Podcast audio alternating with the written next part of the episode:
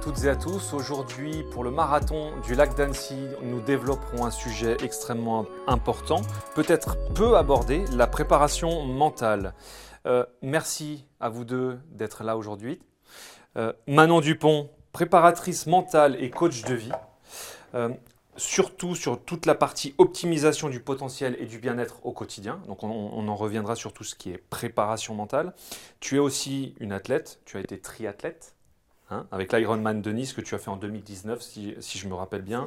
Et puis tu es euh, cycliste, euh, amateur, mais tu fais de la compétition. Oui, c'est ça. Super. Merci à toi d'être là euh, aujourd'hui parmi ah, nous. Merci à vous. Bonjour. Élise Castagno, bonjour. bonjour. Tu es kinésithérapeute du sport et formée clinique du coureur. Tu nous en reparleras peut-être un petit peu tout à l'heure. Gérante de l'entreprise Ryokan Center sur Annecy. On, pourra te retrouver, donc toutes les informations aussi pour vous deux seront sur le, sur le site internet. Les gens pourront vous retrouver facilement. Euh, une structure de récupération physique et mentale avec une spécialité sur la gestion du stress et l'amélioration du sommeil lent et profond. On en rediscutera un petit peu plus en détail euh, juste après. Donc on abordera différentes thématiques avec une préparation en amont de la course, bien en amont, hein, plusieurs mois suivant les, typologies de course. Euh, derrière, on abordera les notions d'environnement extérieur, mais aussi personnel, justement pour euh, comprendre un petit peu ce qui, ce qui se passe au quotidien. La visualisation mentale avec tous les outils mis à disposition, comment gérer le jour de course et l'après-course.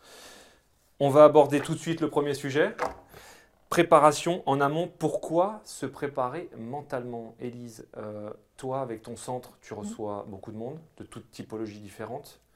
Qu'est-ce que les personnes viennent chercher euh, dans ton centre?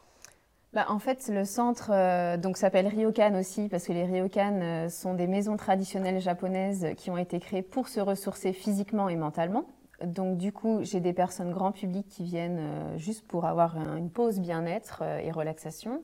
Euh, j'ai des personnes qui veulent traiter des problèmes d'insomnie grâce à certains outils qui travaillent tout ce qui est stress et sommeil. Et j'ai euh, tout type d'athlètes qui viennent, euh, des clubs aussi, notamment les patineurs, patinage artistique, patinage ice cross. j'ai quelques footeux qui viennent. J'ai forcément des cyclistes, des trailers, parce qu'ils me connaissent en tant que trailer aussi, forcément.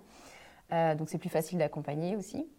Et puis après, il y a des, des on va dire des sportifs ponctuels qui viennent découvrir le centre pour voir ce qu'ils peuvent, ce que peut apporter en plus, parce que les athlètes connaissent tous la récupération physique, mais ils savent récupérer, mais ils savent pas récupérer justement, d'accord?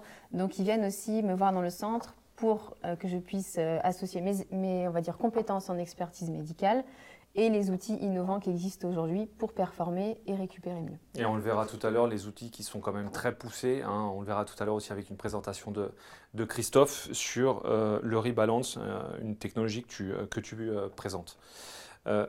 se fixer un objectif, c'est aussi la première chose à, avoir. Manon, les personnes qui viennent te voir, est-ce qu'elles se sont déjà fixées un objectif? Est-ce qu'elles veulent s'en fixer un? Est-ce qu'elles, comment, comment, comment elles gèrent ça? Est-ce, qu'elles savent faire ou pas? Et voilà, comment, comment tu peux gérer ça toi par rapport à, par rapport à elles? Ouais. Alors en général, euh, bah, se fixer un objectif, c'est la première étape.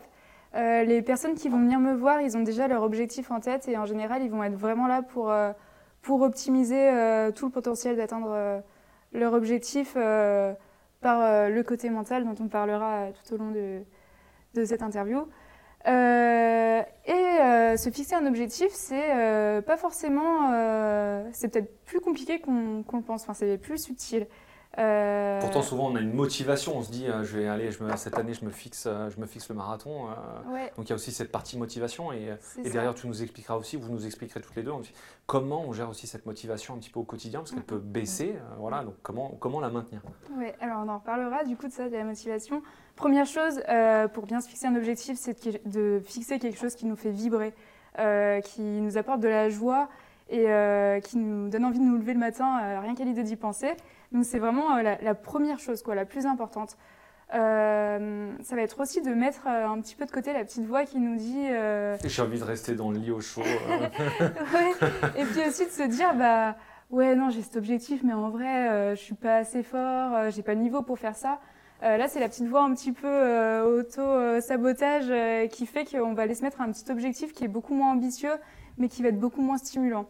Donc vraiment, déjà ça, j'ai envie de passer le message de, aux personnes de, qu'il faut oser en fait déterminer un objectif qui, qui, vous fait vibrer en fait, qui vous, qui vous transcende en fait, et qui vous excite et qui vous donne envie de vous lever le matin.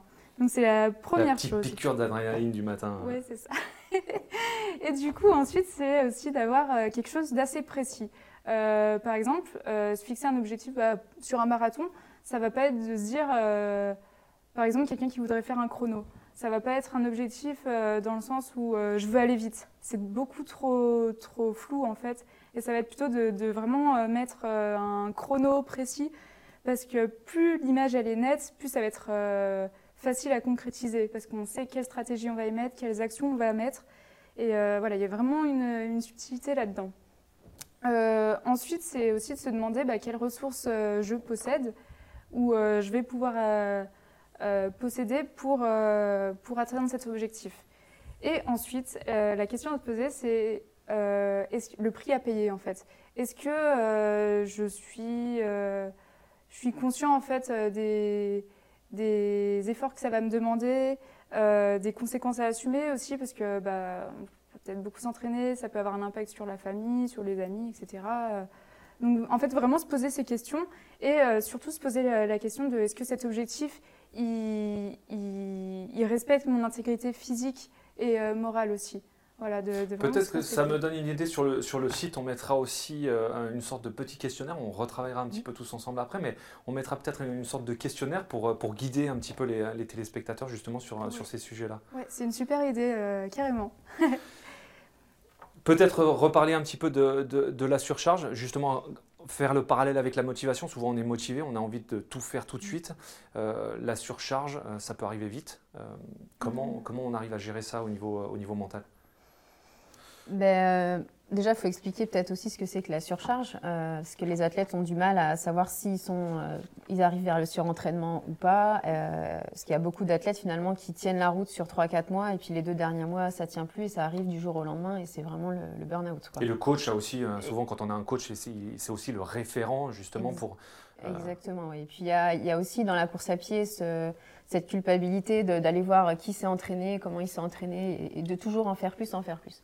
Il faut savoir qu'en fait, déjà, de, s'entraîner tous les jours ou plusieurs fois par jour, on va provoquer un stress sur les tissus, euh, donc musculaires, ligamentaires, et un stress aussi au niveau central.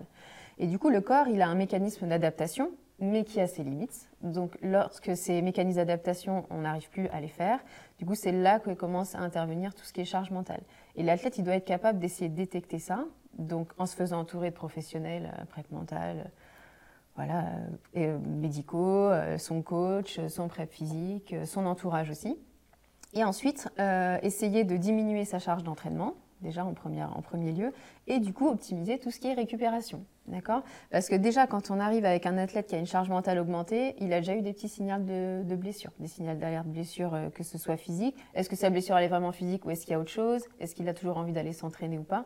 Donc l'intérêt, c'est que l'athlète il puisse avoir une capsule de temps pour lui, que ce soit pour aller voir un professionnel ou pour se recentrer sur soi-même, pour aller dans des centres spécialisés justement euh, de bien-être, mais juste pour aller faire un massage. Hein. Il n'est pas obligé d'aller euh, voir des médicaux toujours, hein, euh, ou d'aller voir ses amis, peu importe. Mais en tout cas, il faut qu'il ait une cellule où il puisse décharger et freiner. C'est pour ça qu'on parle de système nerveux parasympathique, celui qui vient freiner le système.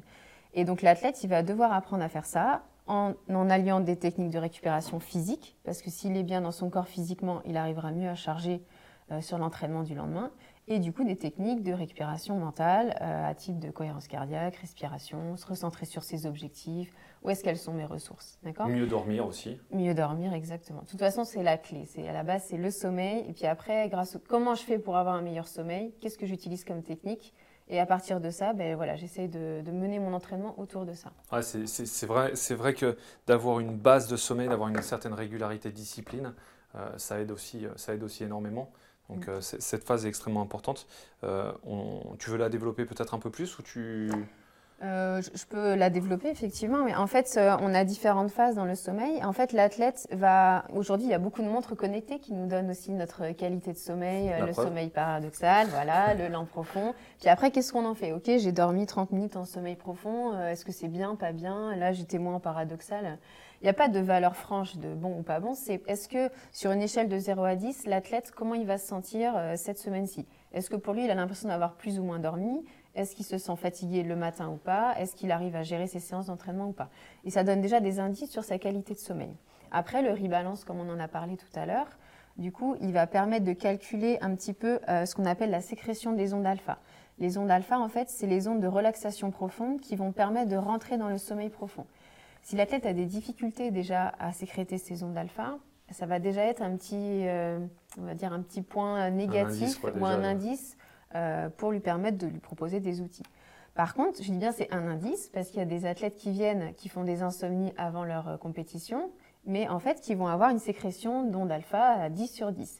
Ça veut dire que quand ils sont dans une cellule, on va dire cocooning, euh, dans un centre bien-être autre, ils arrivent à faire le travail de relaxation. Ils n'arrivent pas à le mettre en place pendant qu'ils courent, quand ils rentrent chez eux, qu'il y a la famille, les enfants qui gueulent, euh, voilà. Donc du coup, le but c'est de lui apprendre, de lui donner un indice. On reparlera de l'environnement capacitant. Voilà. je pense qu'après Manon saura mieux en parler que moi.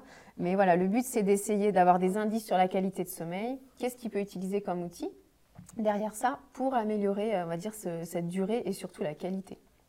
C'est ça qui est important. Très bien, et justement, on parlait d'environnement capacitant. Euh, revenir un petit peu sur l'individu et son environnement. Euh, tu, pourras nous en dire forcément plus là-dessus. Tu, as l'expérience avec toutes les personnes que, tu coaches. Et puis, en parallèle, un petit terme que, j'aime beaucoup en ce moment, qu'on développe énormément, l'écologie. Et là, on parlera d'écologie personnelle. Mm. Donc, pareil, dis-nous en un petit peu plus. Alors, euh, déjà, pour en revenir à cette notion d'environnement capacitant, ça va être un peu euh, comme euh, une graine. Euh, la graine d'une plante a besoin d'un environnement capacitant pour germer, pour grandir. donc, en soit un bon terreau, du soleil, de l'eau. Et ben, c'est les différentes variables qui vont pouvoir aider à, développer, son potentiel. Et ben, pour nous, c'est pareil. Et ça va vraiment être cette, cette recherche, cette connaissance de soi qui va déterminer en fait quel est mon environnement capacitant quel est l'environnement qui fait que je vais pouvoir euh, optimiser tout mon potentiel. Voilà, c'est ça. Donc euh, ça peut être, je, peux donner des exemples, mais ça va être hyper euh, personnalisable en fait selon les besoins de la personne. Mais ça va vraiment en fait qu'elle soit consciente de ses besoins, de son fonctionnement aussi, et, en fait voilà de, de pouvoir de pouvoir tout réunir pour, pour faire en sorte qu'elle soit elle puisse être au top euh, de son, potentiel. Pardon. Donc euh, voilà. Et on reviendra, on, va, on va en reparler tout de suite avec euh, l'écologie personnelle, mais c'est vrai que de, toutes les discussions qu'on a aujourd'hui, j'ai vraiment l'impression que c'est aussi le, recentrage sur soi qui est extrêmement important. On a tendance à, être alerte par plein de variables différentes, mais en fait, il faut aussi savoir se recentrer sur soi. et là, on parle d'écologie personnelle avec le respect de soi, les valeurs, pour pouvoir avoir une performance durable. Mm. Alors on parle beaucoup d'écologie, euh, surtout euh, dans notre euh, période. L'écologie, en fait, c'est de respecter la planète et de prendre soin d'elle. Bah, ça va être pareil pour nous, humains, ça va être de, prendre soin de nous, en fait. Et on est dans une société hyper frénétique, où tout va vite, on a beaucoup d'informations, et où des fois on peut un peu se déconnecter, se déconnecter de soi. Et là, vraiment, le terme d'écologie personnelle, c'est déterminer tout ce qui est bon, en fait, pour mon intégrité physique euh, et, psychologique. Donc, euh, ce qui est euh, utile à ma survie, en fait, donc bien manger, bien boire, bien dormir, toutes ces choses-là. Et au-delà, en fait, d'être dans la survie, ça va être d'être dans la, dans la vie, en fait, d'être dans la vitalité, dans l'épanouissement. Et en fait, voilà, de, de, se dire, bah, qu'est-ce qui aujourd'hui dans ma vie me donne de l'énergie? C'est une bonne essence pour moi. Et au contraire, qu'est-ce qui est énergétivore, qui me fait perdre en énergie, qui me lamine, qui me torpille un peu euh, ma vitalité? Voilà, pour vraiment que la personne puisse revenir à tout ça. Et euh, moi, dans mon approche de coaching et de préparation mentale, ça va vraiment être euh, la performance. Et attention, quand je dis performance, ça va être une performance éthique et durable, et aussi le bien-être. Parce que pour moi, avant tout, avant d'être des sportifs et de vouloir faire euh, d'atteindre des objectifs. On est aussi là pour, pour être heureux et prendre du plaisir quand on le fait. Donc le bien-être, c'est pour moi, c'est vachement corrélé à la performance. Ouais, L'un ne va pas sans l'autre. Et, euh, et, voilà, en fait, en réunissant toutes les bonnes conditions pour, euh, pour être au top de son potentiel, et ben en fait, on va être plus connecté à soi et toutes les planètes vont être alignées pour, pour être plus performant et prendre du plaisir quand on le fait. Bon, en tout cas, vous l'aurez compris, prenez du temps pour, pour vous, c'est important On s'est préparé en amont. Euh, maintenant, le, jour approche. On est à une semaine euh, du départ. Forcément, j'ai quelques émotions qui, euh, commencent à monter. voilà, comment on prépare la visualisation de, tout ça voilà. Une semaine avant pour pouvoir justement ne pas trop perdre d'énergie et en garder pour le jour J. Mm. Bah, effectivement, en termes d'imagerie mentale, de visualisation mentale guidée, en fait, il y a deux types de visualisation mentale. Il y a la performance dans la performance. Alors quand on parle de performance, effectivement, c'est moi je parle performance physique, performance cognitive, c'est voilà, c'est des choses qui sont et tout est imbriqué. Donc la perf dans la perf, c'est-à-dire que l'athlète au préalable, il aura travaillé de la visualisation mentale sur son départ de course ou sur justement la veille de la course pour essayer de canaliser les choses ou sur son 30e kilomètre quand il aura euh, du coup euh, peut-être les jambes tétanisées, sur l'ampoule, sur la douleur digestive, peu importe. En tout cas, dans la perf, dans la perf, cette imagerie mentale, elle aura été euh, travaillée avec des professionnels ou, de son côté s'il a déjà des outils avec lui. Et ensuite, il y a tout ce qui est visualisation en termes de body scan, c'est-à-dire, je ne sais pas si ça parle un petit peu, c'est arriver à se mettre en position allongée et du coup arriver à relâcher chaque partie de son corps avec des exercices respiratoires, de cohérence cardiaque ou en répétant une phrase positive qui correspond à la personne. Et ce travail-là, toujours pareil, est fait au préalable et répété petit à petit dans le temps pour qu'une semaine avant la course, au moment où l'athlète va faire son ancrage en répétant une phrase positive ou en imaginant la course ou sur une douleur, le genou gauche il est toujours traumatique au 30e kilomètre, allez je fais mon ancrage, ma respiration et j'essaie de le préparer comme ça la semaine d'avant, un petit peu tous les jours, de manière à ce que quand il soit au 30e kilomètre, il va faire sa respiration, son ancrage, ça parlera tout de suite à son cerveau et du coup ça passera beaucoup plus facilement au niveau de l'irritabilité centrale. Manon, sur cette partie visualisation euh, à une semaine, euh, une semaine de la course Alors moi je trouve que la visualisation c'est top pour, euh, pour anticiper tout ce, qui, tout ce qui pourrait nous arriver pendant la course, donc des faits de course, des, des, opportunités aussi. Par exemple, ça, ça va être pour moi de, de, faire la course en pensée. Alors si on a pu reconnaître le, parcours, c'est de le refaire dans sa tête et de se dire bah là. Un peu comme les skieurs en fait, euh, comme les skieurs ou comme d'autres sports euh, qui, demandent cette visualisation. Exactement. Et ça va se dire bah par exemple là ça monte, donc euh, je sais que je vais avoir cette cette effort, cet effort voilà et, plus on, on, a fait le parcours en pensée, plus ça va être facile le jour J parce qu'on aura déjà anticipé et on aura déjà appréhendé comment on aura fait face à tout ça. Donc euh, voilà, et comme je vous disais aussi, c'est aussi euh, anticiper des opportunités. Par exemple, euh, bah, là, je sais que cette partie du parcours, elle va être, je suis bien pour ça, j'ai des ressources pour ça, c'est mon fort. Et ça va vraiment de pouvoir aussi maîtriser son effort par, rapport, par rapport à tout ça. Donc c'est assez chouette. Et le lâcher prise avant et un peu le contrôle aussi pendant, pendant ces moments-là. Oui, c'est ça. C'est toujours de mettre le curseur au bon endroit et, et voilà. Et ce que j'aime beaucoup faire euh, avec la visualisation aussi, c'est de mettre la personne en condition et de se dire, bah, admettons, là, ça y est, tu as, atteint ton objectif, tu as réussi, euh, qu'est-ce que tu ressens, euh, qu'est-ce que ça te fait? Là, déjà, ça va avoir un, impact fort sur le côté motivation, mais ça va aussi le mettre en situation, dire, bah voilà, tu as, réussi ton objectif, là, tu es, sur le podium, tu as gagné, ou tu es en train de regarder ta montre, tu es, largement en dessous du chrono que tu voulais faire. Euh, comment tu t'y es pris? Qu'est-ce que tu as fait? Euh, Est-ce que tu te revois faire euh, quand tu as fait ton sac, quand tu as pris ta voiture pour aller sur le déplacement? Et ça va vraiment être de, de, voir en fait tout ce protocole. Faire défiler de nouveau toutes, voilà, toutes les différentes ça, dans le sens inverse pour se dire à la personne, ok, pour y arriver, il faut que je mette ça, ça, ça, ça en place. Un rétro-planning en fait. Hein, voilà, c'est ça. C'est ça. Et ça peut vachement aider à mettre en confiance aussi et à gérer le stress dont on va parler aussi voilà, en anticipant tout ça. Et sur la visualisation mentale, on parlera de, rebalance avec euh, Christophe euh, euh, juste après, juste après le reportage qu'on vous lance tout de suite. Merci.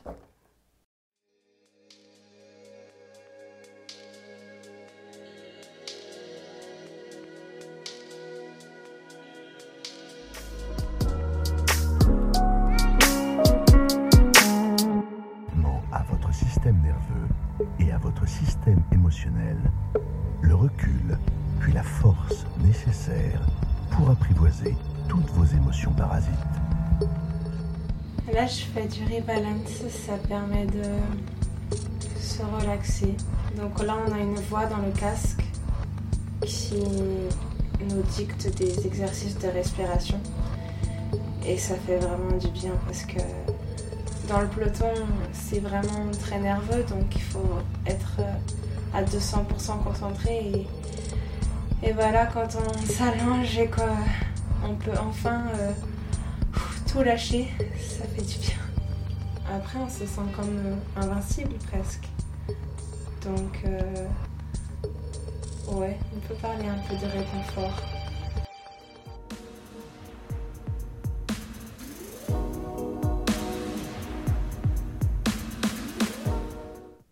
Alors, on accueille maintenant Christophe Oswirtz. Bonjour Christophe, merci d'être euh, parmi nous.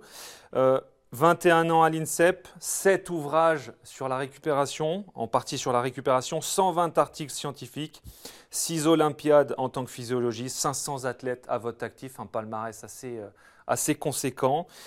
Aujourd'hui, vous avez créé la société Biscord.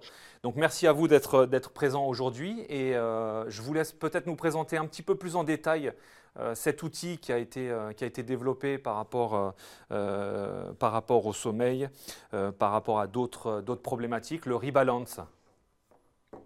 Oui, bien sûr. Déjà, bon, bonjour à toutes et à tous. Vous avez effectivement parlé de la société Biscord. On, est là pour évaluer en fait euh, les, différents euh, bénéfices, s'il y en a, de, produits qui nous semblent intéressants. Donc, on a la chance de pouvoir les choisir et de travailler dessus pendant quelques temps. Et, l'un des produits phares, puisque, euh, comme vous savez, les, statistiques sur le sommeil et sur l'anxiété sont, très mauvais depuis à peu près deux ans et demi.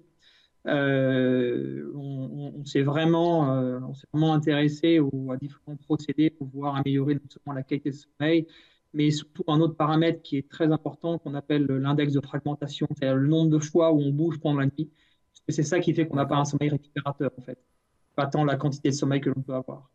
Euh, donc, pour aller plus profondément dans, ces aspects-là, euh, on, a fait comme si on était en milieu hospitalier, c'est-à-dire qu'on met des, outils à disposition des différents participants pendant ces, études, notamment avec, euh, avec le, Rebalance, et euh, qui est un appareil de neuroméditation, donc, euh, qui permet d'acquérir la notion de, pleine conscience que l'on aurait dans une méditation, plutôt classique. le gros avantage que l'on a pu observer par ce dispositif, c'est qu'on peut véritablement répéter et réitérer l'ensemble des, des, protocoles et les homogénéiser pour l'ensemble des participants donc ça, pour nous, c'est un atout majeur parce qu'on n'est plus sur une personne dépendante. On est sur des coachings qui sont validés scientifiquement d'une part et qui, d'autre part, ont bien montré qu'en plus, euh, par les deux dernières publications scientifiques, notamment une il y a à peine dix jours, euh, qu'on pouvait vraiment modifier les aspects stress-sommeil. Et maintenant, on sait aussi qu'on peut améliorer les euh, processus cognitifs, les temps de réponse et, bien sûr les mémorisations à court terme pour l'ensemble des personnes. Ça, c'est très intéressant. Et effectivement, tous les, euh, tous les participants sont suivis par, euh, par aussi des professionnels. Hein. Ce n'est pas, pas des, gens qui, des gens lambda, c'est des professionnels du, du, milieu. Euh, donc, ça permet justement d'avoir un, suivi particulier et un, un, suivi assez avancé sur le sujet.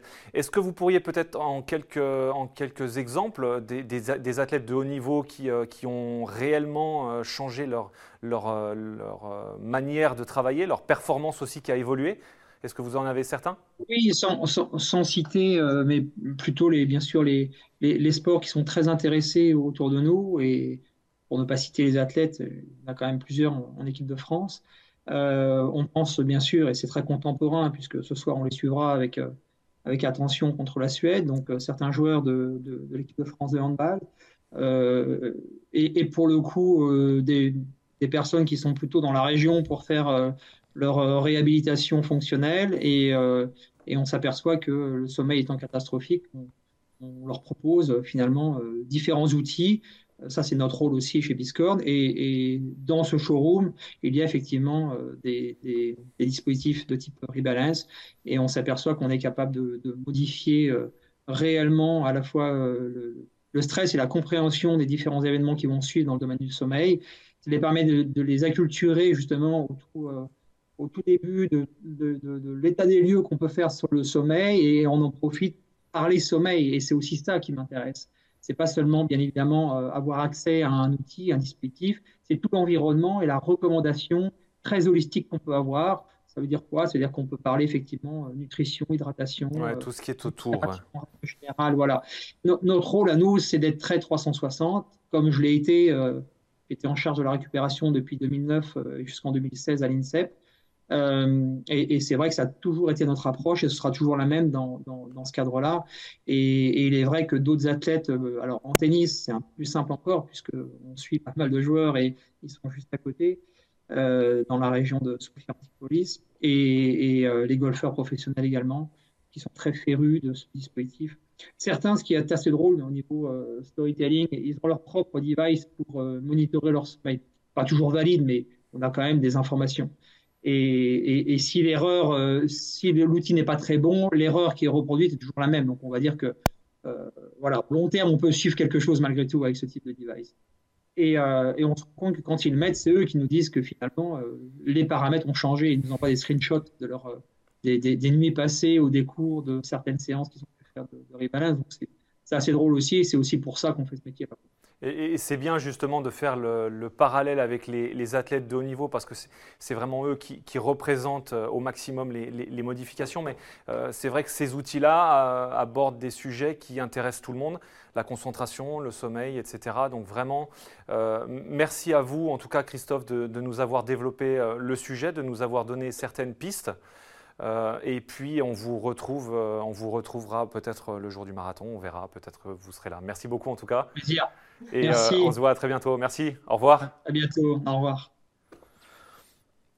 On aborde maintenant le sujet intéressant du, jour de course. alors peut-être revenir sur, la, sur, sur, tout ce qui est concentration, perte de moyens, etc comment on gère, euh, comment on gère le jour de course, effectivement avec ce stress qui, monte, euh, suivant les températures qui peuvent être différentes, le climat, euh, voilà, notre condition physique le jour J. Comment on gère tout ça? Alors tout d'abord, ce qui est bien, c'est au, moment du départ, de mettre le curseur au bon endroit en termes d'énergie. Donc, euh, pour être euh, vachement concentré euh, dans, le départ, pour être prêt à partir, c'est de peut-être avoir des routines qui nous permettent de nous activer, je ne sais pas, de, s'échauffer avec de la musique qui, qui nous entraîne, etc. Il y aura de l'ambiance. Un grand ouais, sera bah. là avec nous, il y aura de l'ambiance. et eh ben, super. Et, et ensuite, bah, pendant la course, ça va être de comment je gère mon effort.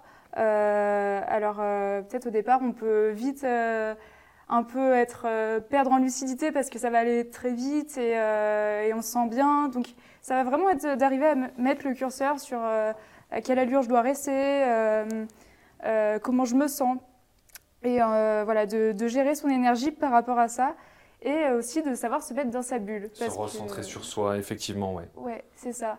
selon ce qui peut se passer dans la course, ça va être de toujours euh, rester dans sa bulle, de ne pas perdre euh, ses moyens. Admettons, je ne sais pas, j'ai un concurrent, tel concurrent qui me double et je veux absolument pas que ce concurrent me double.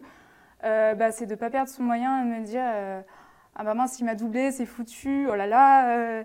et ça va vraiment être de rester dans sa bulle, donc avec des, petites techniques qu'on aura pu travailler en amont dans la préparation sur la respiration ou sur la pleine conscience. ça va être aussi d'avoir travaillé en amont sur euh, son estime de soi, la confiance en soi.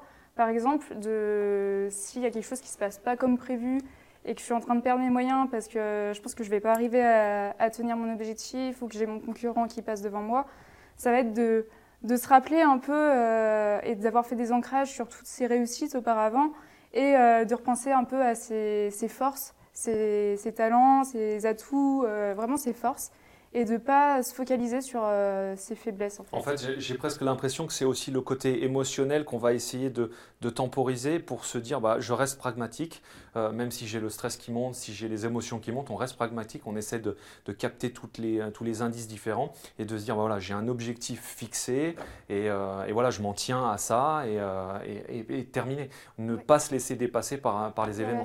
L'émotionnel, il peut vite prendre une grosse ampleur et là, on peut vraiment partir dans dans son mental avec euh, un discours euh, interne, euh, la petite voix en fait, qui nous dit ah bah voilà, là t'es nul, c'est pas bien, t'es en train d'échouer. Non, ça va vraiment être de revenir à soi, par exemple en se focalisant sur, sur ses sensations, vraiment aller voir ses cinq sens. Alors dans l'effort, de me dire bah là, qu'est-ce que je ressens, qu'est-ce que je ressens dans mes jambes, euh, bon, même si on a mal, et on en parlera après. et, et, aussi de se refocaliser sur sa respiration et peut-être voilà, de ne pas paniquer. Très bien. Euh, surtout, euh, un point essentiel, Élise, euh, la gestion du 30e kilomètre, effectivement, on vient de l'aborder. il y a certaines émotions qui vont pouvoir arriver à ce niveau-là, puisque au niveau physiologique, on va vraiment endurer un effort assez important. Parle-nous-en un petit peu plus. Bah, effectivement, euh, sur les marathons, on a tendance à toujours euh, parler d'une certaine barrière où on va avoir euh, toutes les cellules nerveuses qui vont être en irritabilité, donc du coup qui vont envoyer des informations au niveau musculaire sur une information de douleur ou d'une vieille blessure qui survient peut-être à ce moment-là ou pas. Donc ça, c'est vraiment le, on va dire l'ancrage du cerveau qui va permettre de travailler sur tout ce qu'on a fait au préalable avant, justement sur des, des séances de neuro-relaxation on va travailler sur le fameux système parasympathique. Alors pour parler assez simple, on a un système nerveux autonome, du coup qui est, euh, on va dire, divisé avec le système nerveux sympathique qui nous permet de produire un effort et le parasympathique qui nous permet de freiner cet effort-là. Et en fait, l'athlète, au préalable, dans sa préparation, il va essayer de stimuler le parasympathique dans n'importe quel moment de sa journée, que ce soit sur une fonction cognitive, sur une douleur qui va arriver. Euh, bah, au 30e kilomètre ou autre, sur son ampoule qui va commencer à arriver au 40e, comment je gère ça, euh, comment est ma boîte de chaussures. Donc euh, voilà, il y aura d'autres volets euh, sur les bonnes chaussures. Mais en tout cas, l'athlète, il va avoir déjà au préalable créé des ancrages sur des techniques de neuro-relaxation, donc avec de l'hypnose, de la respiration. Et il va choisir celle qui lui convient le mieux à un instant T pour diminuer l'irritabilité au niveau central et du coup qu'il puisse gérer la douleur grâce au parasympathique, ce qui vient freiner tout ça. Et effectivement, donc on, a toutes ces, douleurs, ne pas se laisser passer par, par les émotions. Quand est-ce qu'on sent qu'on doit s'arrêter ou pas? Est-ce que tu as s'arrêter euh, s'arrêter au, niveau de la course? Ouais, tout à fait. Ouais, ouais, ouais. Euh, alors la notion d'abandon c'est assez large. Hein. Euh, la personne, elle va, on est tous différents face à une information de douleur. Après, quand la douleur elle est connue et que la personne elle a fait un travail au préalable au niveau des cellules nerveuses, donc centrales, euh, l'athlète saura gérer euh, si cette douleur elle est jugée comme bonne ou comme mauvaise. Et du coup, c'est pour ça que c'est important d'avoir travaillé ça au préalable. Et du coup, dans le centre que j'ai ouvert, du coup, j'utilise mon expertise médicale pour aider les patients justement à savoir quel est le type de douleur, comment il la gère, est-ce qu'elle est bonne ou mauvaise. Et en fonction de ça, l'athlète va choisir de savoir s'il peut switcher cette douleur, stimuler le parasympathique et continuer son effort en maintenant son allure, ou au contraire se dire que finalement là c'est une mauvaise douleur et il serait peut-être bon justement de s'arrêter pour pas qu'il rentre dans une charge mentale trop compliquée et qu'il puisse se fixer après sur d'autres objectifs euh, sans avoir les idées noires. Et c'est là, et c'est là qui est, où, c'est, où c'est vraiment bien cette relation entre le mental et le physique mm. qu'on va pouvoir justement adapter tout ça, apprendre à se connaître pour savoir si on est capable voilà, de, de, résister sans que ça nous blesse euh, réellement, parce que l'intérêt c'est pas de se blesser et puis d'arrêter pendant six mois, au contraire. Donc, euh, donc, donc c'est ça qui est extrêmement intéressant. Pour reparler du finish, quand on arrive au finish, alors qu'on ait fait une bonne performance ou une moins bonne performance, Comment ça se passe? Qu'est-ce qu'on doit se dire? Qu'est-ce qu'on doit faire? Alors je pense qu'il y a deux cas de figure à ce moment-là. C'est soit euh, bah, j'ai atteint mon objectif et je suis content, soit bah, mince, j'ai pas atteint l'objectif et euh, là, ça peut être vécu comme euh, un échec. Alors je vais prendre le deuxième cas de figure où ça serait l'échec. Ça va vraiment être dans un esprit, un état d'esprit de croissance, plutôt que d'être figé sur j'ai pas réussi, voilà, j'ai pas réussi, je suis, je je suis nul. On peut vite avoir un discours intérieur. Euh, Encore une fois, les émotions qui, qui voilà, remontent. c'est ça. Et euh, bah non, ça va être euh, de se dire. Alors, bien sûr, hein, il, peut y avoir de la colère, de la tristesse, et c'est important de, de, vivre ces émotions, comme je le dis souvent. Mais ça va être aussi de, de, se dire, bah ok, j'ai pas réussi. Qu'est-ce que j'en tire en fait comme apprentissage? Qu'est-ce que j'ai appris de ça? Et alors, ça se fait pas peut-être sur le moment, mais dans les jours qui précèdent. Et c'est vachement bien en fait d'être dans cet état d'esprit de croissance qui permet de, grandir en fait de cette expérience et de repartir euh, pour euh, de nouvelles aventures. Voilà. Toujours rester positif, c'est le plus important. Voilà, hein. mais toujours en écoutant ses émotions euh, et voilà et pas les renier, se dire c'est pas grave. Si c'est grave, ça peut être grave à ce moment-là et c'est important de se le dire. Et puis du coup, deuxième cas de figure, enfin premier cas de figure et c'est ce que je vous souhaite, c'est bah, d'atteindre votre objectif Et là, d'être enfin, vous êtes heureux, et en fait, souvent, on s'empêche de vivre sa joie. Pourquoi? Ah, tu vois, j'allais te poser la question. Ah. Est-ce qu'il ne faut pas temporiser un petit peu, justement, parce qu'on est un petit peu trop euphorique mais, Bah non, justement, moi je pense que on est tous sur Terre pour être heureux. Alors si on est joyeux, bah, autant l'être et le partager ça avec les autres. Et ça va vraiment aussi, là, pareil, d'être dans un état d'esprit de croissance, de se dire, bah, là, j'ai réussi, euh, je suis super fière de moi, et, euh, et de l'ancrer, en fait, d'ancrer sa joie et de se dire, euh, c'est une des listes de mes. Ça, ça, va sur une liste de fierté, et je vais pouvoir l'utiliser comme une ressource pour, pour plus tard. Et souvent, ouais, on, la joie, on s'empêche un peu de la vivre dans une culture où il faut rester très modeste, on va dire. Contrôler, toujours tout contrôler. Voilà, c'est ça. Euh, parce que si, si je suis heureux euh, de mon record, c'est que je me la pète un peu. Quoi.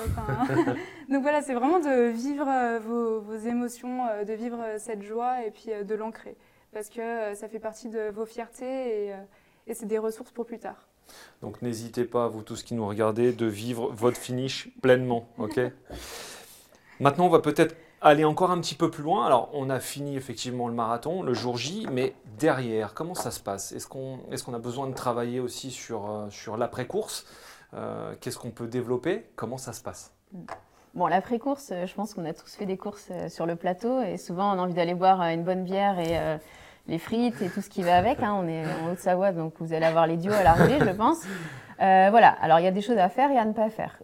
pour rebondir sur ce que Manon disait avant, il faut quand même rester on va dire, euh, honnête et aussi profiter de la vie. Donc effectivement, il y a des grandes lignes euh, en termes de récupération post-effort, mais il y a aussi le fait qu'on a le droit de se faire plaisir. D'accord? Donc dans l'idée, ce qui est le plus important, je reviens dessus, on en a parlé tout au début, c'est la qualité du sommeil. C'est-à-dire que l'athlète va finir son marathon, il va être content, il va profiter l'après-midi. Le but, c'est de respecter vraiment les nuits de sommeil qui suivent pour qu'elles soient le plus récupératrices possible. Alors, euh, comme ça, on va dire, bah, c'est facile, je me suis couché, mais j'ai pas très bien dormi. Ok, donc c'est là qu'intervient tout ce qu'on a mis en place au préalable pour travailler tout ce qui est agilité cérébrale, stimuler le parasympathique pour arriver à relâcher justement euh, tout ce qui est respiratoire, cohérence cardiaque, pour que l'athlète y rentre plus facilement dans le sommeil lent profond, donc du coup qu'il récupère mieux. Ça, c'est le plus important. Après, il y a plein de techniques de récupération qui existent, physiques, d'accord, qui vont favoriser l'endormissement profond. Donc, tout ce qui est pulsothérapie, ça va être des techniques euh, ou du massage qui vont permettre à l'athlète de relâcher ses cellules nerveuses et ses cellules musculaires et du coup qui vont activer cet endormissement-là. Ça, c'est vraiment les clés. Nutrition, bien entendu, hydratation. Je pense qu'il y a des professionnels qui en parleront mieux que moi. Et le sommeil, ça, c'est le plus important. Et ensuite, l'athlète va devoir euh, toute personne qui finit une course va se fixer des objectifs derrière, que ce soit un échec ou une réussite.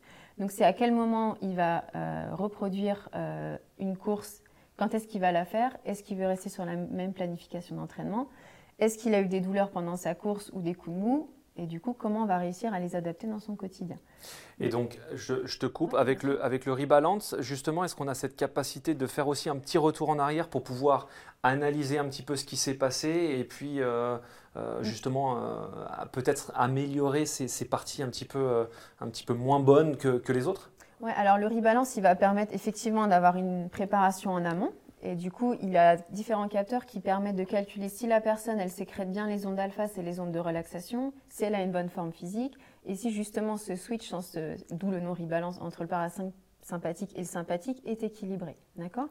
Donc du coup, l'athlète, s'il veut revenir faire une séance de rebalance après, on va pouvoir avoir des indices sur sa forme physique, bien entendu. Après un marathon, on n'attend pas des résultats euh, surprenants, mais surtout dans sa reprogrammation, comment l'athlète récupère de son entraînement ou de son marathon pour se fixer euh, d'autres objectifs derrière.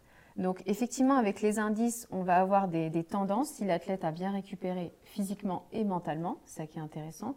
Et du coup, nous, on va pouvoir l'orienter sur euh, sa reprise du sport, effectivement, et de la compétition. Ok, et toi Manon, c'est vrai que tu travailles aussi avec, euh, avec tout type de personnes, justement pour se refixer des objectifs. Pareil, est-ce qu'au niveau des objectifs, euh, les gens veulent aller trop vite, pas assez vite? Comment ça se passe? Alors, euh, notamment après une course, ça peut être un peu la Ouais, L'euphorie, les gens ont envie d'en faire encore plus Alors, au début, l'euphorie, puis en fait, euh, après, c'est de se dire soit euh, c'était euh, l'objectif ultime et je suis un peu dépourvu de sens, j'ai plus de sens parce que j'ai voilà, plus rien, c'est fini maintenant, il n'y a plus d'objectif. Donc, ça va être bah, de travailler aussi, de bien vivre cette période un peu plus creuse et voilà, de repartir sur des objectifs qui, sont, qui seront aussi bien fixés en amont, voilà, comme on en a parlé au début. Ok, super. Bon, merci à vous, en tout cas, d'avoir été présente aujourd'hui. Merci à vous tous pour nous, pour nous avoir suivis.